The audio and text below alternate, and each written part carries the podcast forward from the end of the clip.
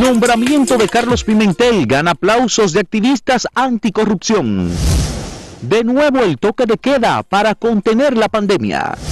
Y el doctor Roberto Fulcar busca acuerdo con profesores para mejorar la educación.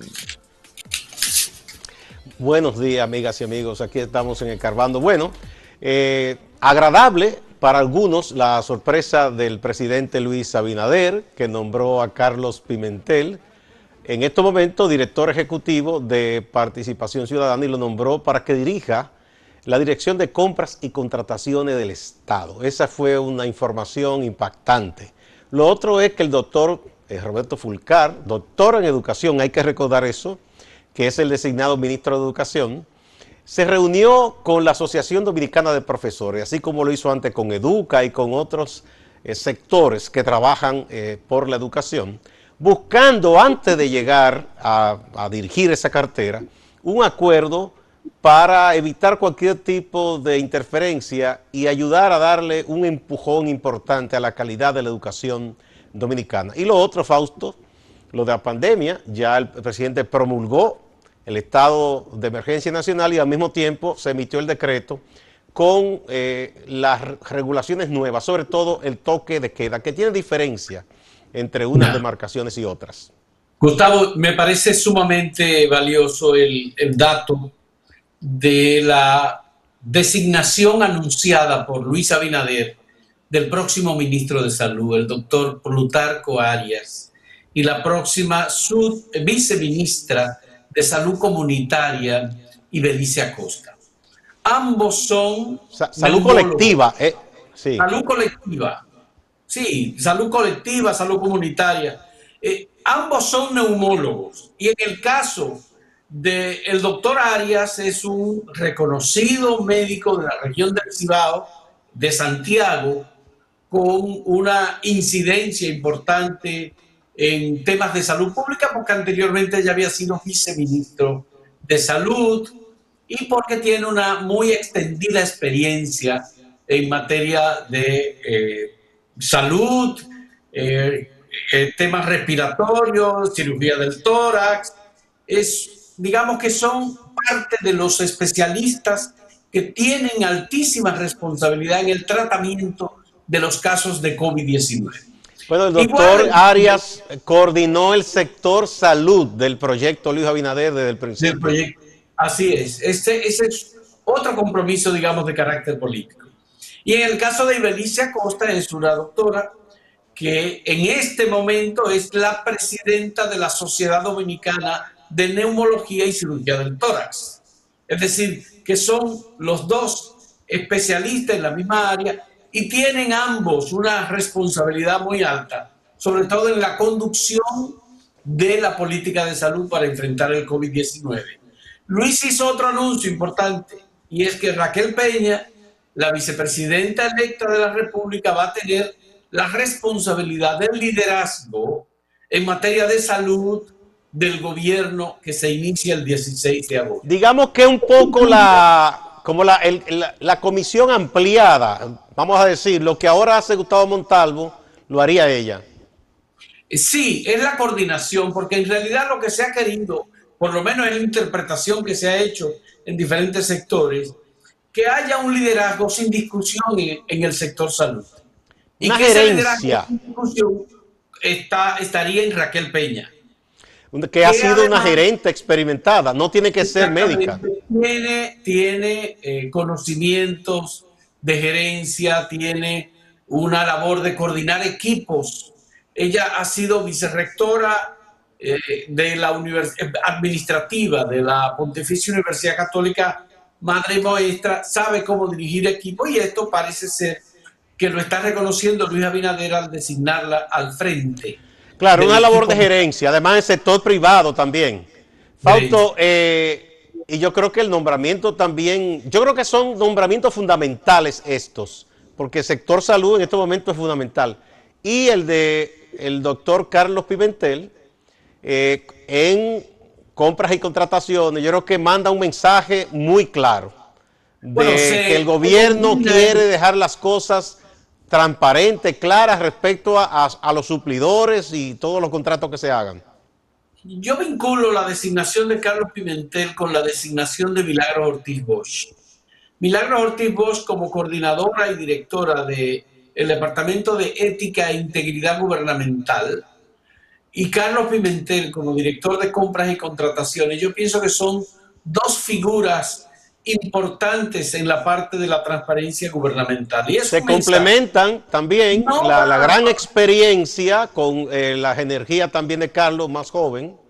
Sí, bueno, hay que recordar que Carlos Pimentel es hijo de Carlos Pimentel, sociólogo, activista social, un hombre de, compromiso. compromiso importante en la sociedad dominicana y además ha sido el representante, digamos, vocero de transparencia internacional en la República Dominicana. Y esa es su especialidad también. Él estudió todo el tema de la institucionalidad y la transparencia. O sea, Carlos no es un improvisado. No, y además Carlos tiene un liderazgo regional en el, en el Caribe y también en América Latina, porque los capítulos de transparencia de Brasil, de Argentina, y de México, por ejemplo, que son capítulos muy, muy activos, tienen una eh, relación directa con Carlos Pimentel, que ha sido una de las personas que ha coordinado una gran parte del trabajo de participación ciudadana en materia de transporte. Yo recuerdo que en una comisión por el Estado Dominicano, en que él fue incluido por recomendación, luego hubo alguien que no le gustó y sacó a Carlos.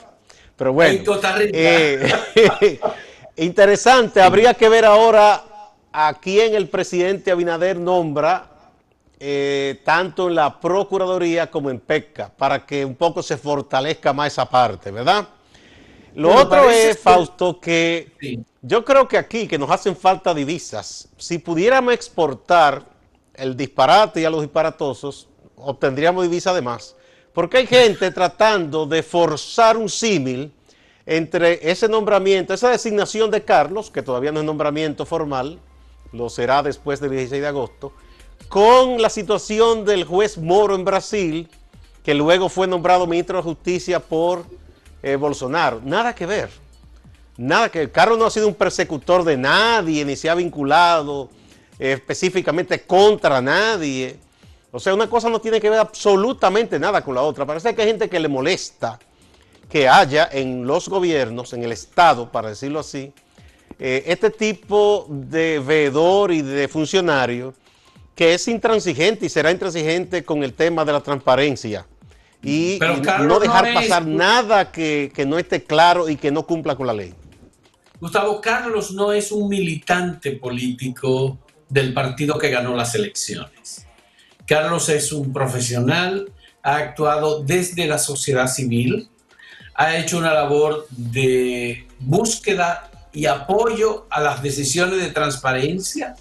Él mismo en ocasiones ofreció apoyo a Yocasta Guzmán, la directora de compras y contrataciones, porque él ha dado seguimiento a ese tema y tiene un compromiso y una responsabilidad en esa área. Yo creo que es un mensaje no a los funcionarios de la pasada administración, es un mensaje a los funcionarios que están siendo designados y que tienen responsabilidad en las compras y contrataciones de servicios y de cualquier tipo de negociación en nombre del Estado Dominicano, que van a estar siendo supervisados y vigilados por un departamento con autoridad, con poder, con una visión incluso para ver más allá de lo que cualquiera puede ver en materia de compras y contrataciones que casos como el de INAIPI, por ejemplo, Carlos Pimentel lo conoce y lo ha manejado y sabe la significación y los modelos de negocios turbios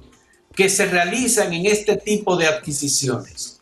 Por tanto, a él no le va a pasar algo parecido. vamos, vamos a ver la pregunta y luego vamos a una pausa. Adelante, de acuerdo. La pregunta, pregunta. del día en el hashtag acento pregunta es ¿Confía usted que habrá transparencia en próximo gobierno a juzgar por las señales que está enviando el presidente Abinader? Ustedes pueden emitir sus comentarios en eh, arroba Cento TV, en YouTube igual, arroba Cento TV y en Facebook arroba Cento TV. Vamos a la pausa y retornamos.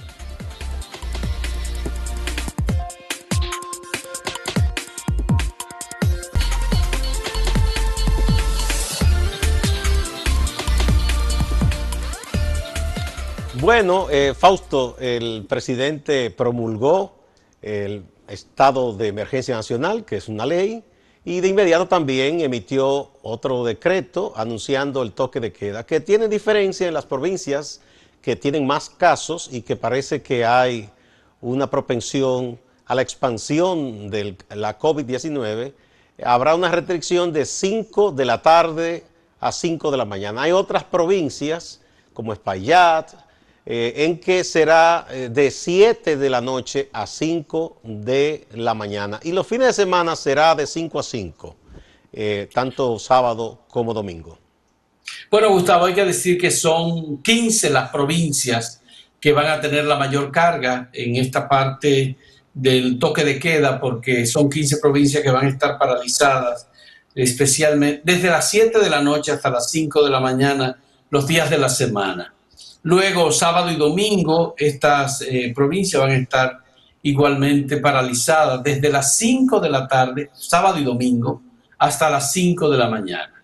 Y hay otras 17 provincias que tendrán eh, en toda la semana el toque de queda desde las 8 de la noche hasta las 5 de la mañana. Me parece una eh, muy adecuada incorporación del elemento horario y la separación por provincia, porque la mayor carga, Gustavo, del COVID-19 está en las 15 provincias que eh, son las que están aquí señaladas. Hay un mapa que se ha elaborado y que tiene cuáles son estas provincias, que son donde está el mayor número de personas infectadas por COVID.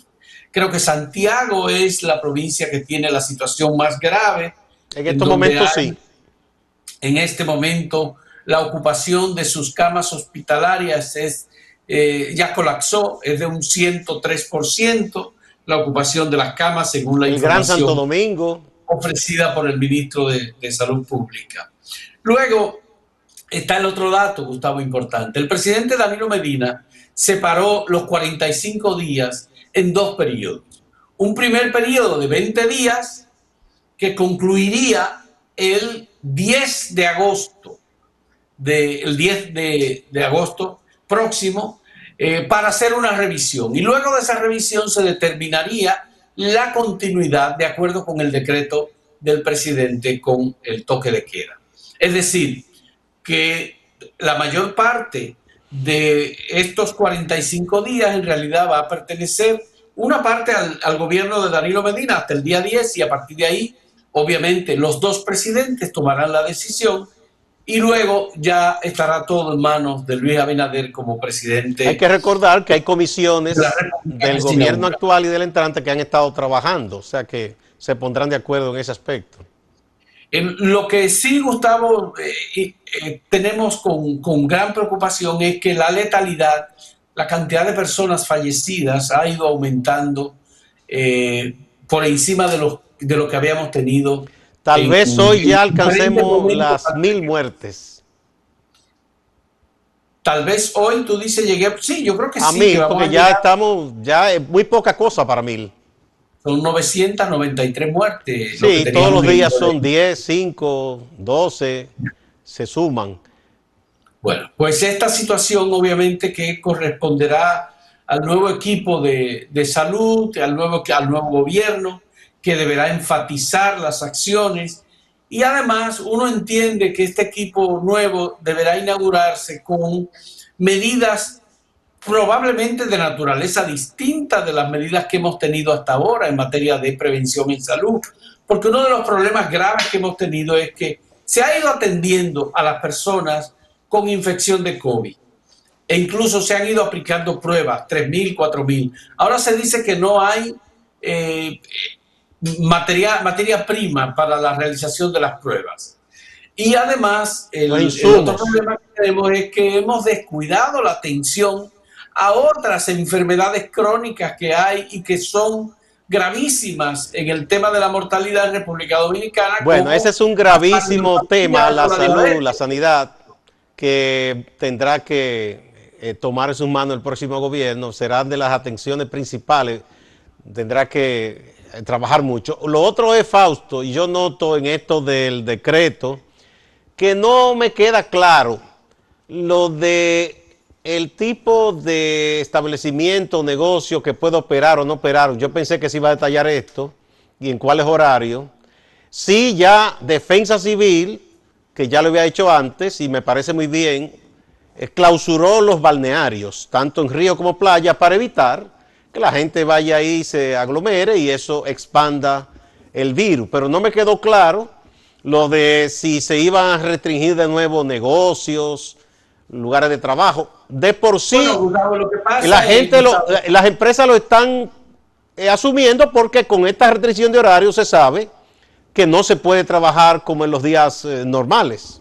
Es que hay una disposición, Gustavo, del Ministerio de Salud Pública que estableció los horarios y que estableció las restricciones en ausencia del estado de emergencia. Ah, bueno, el anterior tú dices. Sí, claro, por supuesto. Porque yo pensé, como esto era una ley, que esto se iba a retomar y se iba a ampliar. No, no, es que esa es una materia que ya no está en manos del Poder Ejecutivo con esto. El presidente sí lo que hizo fue reiterar en su decreto el tema de la obligatoriedad del uso de la mascarilla y eh, evitar... Pero por ejemplo, Fausto, un restaurante, ¿puede operar o no puede operar? Un restaurante. No puede operar. ¿Pero aquí hay restaurante abierto? Bueno, pues... Eso como que no está claro. O sea, de hecho, yo vi unos señores empresarios extranjeros que abrieron un restaurante de lujo aquí en el polígono. Digo, son valientes en este tiempo, es inversión.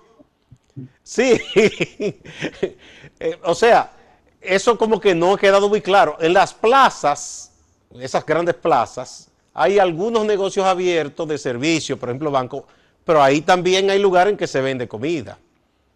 Todo eso no, no, me, no me ha quedado muy claro. Me parece que con esta situación de declaratoria de emergencia, Gustavo, volvemos al momento anterior en el que los restaurantes tienen la posibilidad de operar con delivery, es decir, con comida para llevar. Por eso digo que debió reiterarse y de, y de nuevo retomarse todo esto para que no haya lugar a dudas. Porque lo que estamos teniendo es una expansión de, del COVID-19 como consecuencia de la relajación de las normas de distanciamiento y como eh, una consecuencia igualmente del no uso de la profilaxis o las mascarillas, los guantes en determinados eh, lugares donde usted va, donde usted recibe servicio. Hay muchas recomendaciones que se hacen y que siguen haciéndose en materia de intercambio comercial, por ejemplo, el uso de papel, papel moneda, la, limitar el manejo de dinero. Eh, y trabajarlo más con tarjetas de crédito o con personas que tengan tarjetas de débito. O Pero igual esas tarjetas se manejan, se manipulan. se le puede pasar un paño y se le puede pasar, eh, digamos, que material de ese de limpieza que se utiliza, manitas limpias y otros profilácticos para eh, quitar cualquier elemento de contagio. Ese es uno. Pero el otro y el más importante es el transporte público, la actividad social, la fiesta, el intercambio. Pero ahí está el transporte, por ejemplo. La generalidad de los empleados y empleadas tiene que tomar o el metro o una guagua o un carrito porque no puede. Entonces, ese empleado tiene que ir en este tiempo, sobre todo que se están perdiendo los empleos, quiere, quiere mantener su sustento de su familia, no quiere faltar al trabajo. Pero tiene que tomar un transporte eh, que se expone a la contaminación. Es así.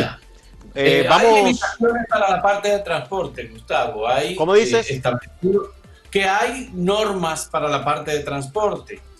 Una guagua pública de OMSA o de cualquiera del sector privado se supone que entiendo yo que no debe establecer, no debe llevar más del 30% de sus asientos ocupados. No, ahí se puede regular, porque eso es una, eso es una oficina que tiene una directriz, todo controlado, pero no es así. Mucha gente hay que tiene que tomar transporte donde no llega ONSA. Y ahí se expone a cualquier cosa. O sea, no es...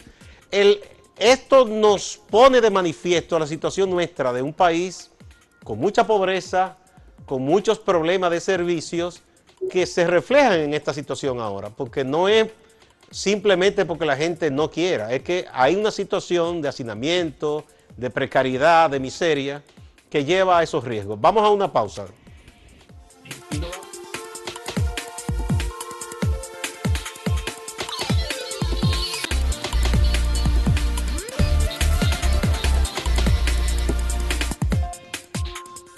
Bueno, vamos a ver entonces las respuestas que han dado nuestros amigos a través de las plataformas nuestras. Ahí está la pregunta, ¿confía usted que habrá transparencia en el próximo gobierno a juzgar por las señales que está enviando el presidente Abinader? Ahí tenemos a Joedis Rodríguez que ha dicho, me gustan los nombramientos, pero no habrá nada que buscar cuando las bases del partido, entre comillas, empiecen a reclamar su inversión, entre comillas, y sus cargos y exijan ser nombrados. Vamos a ver otra. Ahí tenemos a Carlos que dice, sí, y debe ser así, estaremos vigilantes. El festín con el dinero de trabajo de los contribuyentes no debe continuar. Otra, otra respuesta. Juan B. Santos dice, por lo menos está nombrando gente honorable y que probablemente no se va a torcer.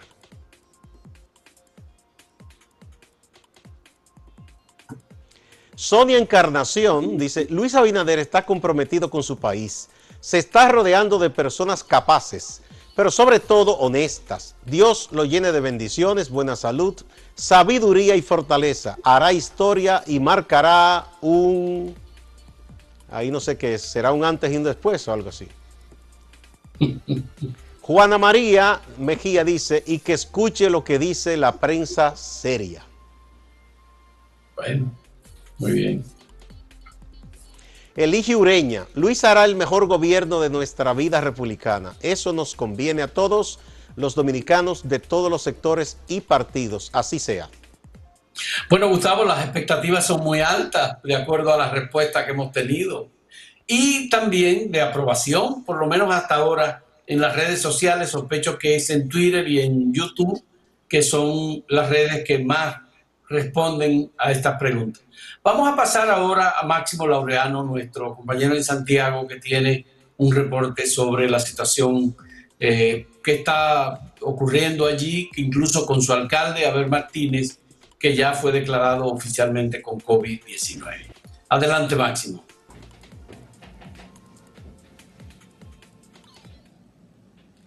Gracias. Hablamos de la situación del alcalde de Santiago, Abel Atahualpa Martínez Durán. Ya se confirmó que tiene coronavirus. El personal médico que lo atiende habla de que está de buen ánimo. Habla de que incluso está despachando algunos asuntos oficiales de la alcaldía desde su habitación. Daniel Rivera, que representa la dirección de la Unión Médica del Norte, donde está recluido Abel Martínez, nos habla de su situación. Está muy bien, el día de hoy está estable, usted sabe que él es una persona joven, hace ejercicio y eso es importante para la enfermedad y lo he visto que está trabajando, o sea, está trabajando desde aquí. Él está en aislamiento de internamiento, no en cuidado intensivo, sino en una habitación donde se le ponen los biológicos y los medicamentos porque ya le estaba previamente llevando un tratamiento bioral y su neumóloga, que es de aquí, de la institución, quiso ingresarlo para terminar los tratamientos que se utilizan para reforzar, porque séptimo, octavo, noveno días son importantes. Pero actualmente en el día de hoy está en buen estado de ánimo y está trabajando aquí adentro, o sea, sigue tranquilo, no se complicó, está oxigenando bien. Los datos recientes del Ministerio de Salud indican que Santiago suma 4.613 casos positivos de coronavirus.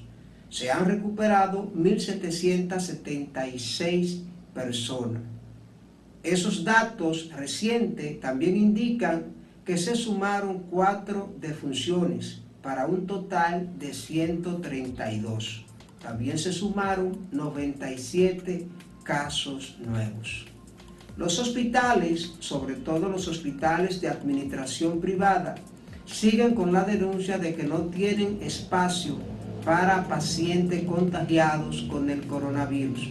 No obstante, también hay denuncias de que estos hospitales ponen esta voz de alerta, pero que cuando llega un paciente con cierta solvencia económica, entonces sí hay cupo.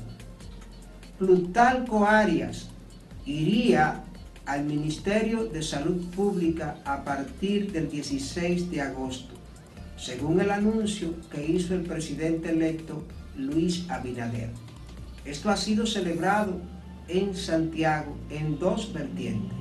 Primero, porque confían en que la capacidad y la experiencia acumulada de Plutarco Arias, epidemiólogo, podría dar al traste con una gestión que merezca una excelente calificación en ese sentido. Por otro lado, los santiagueros y santiagueras celebran porque se trata de un local y ya en los corillos y en las redes sociales se estaban preguntando cuándo va a salir el anuncio del presidente electo de la designación de un ministro que sea de Santiago. Viene a Santiago el Ministerio de Administración Pública para la premiación de la calidad.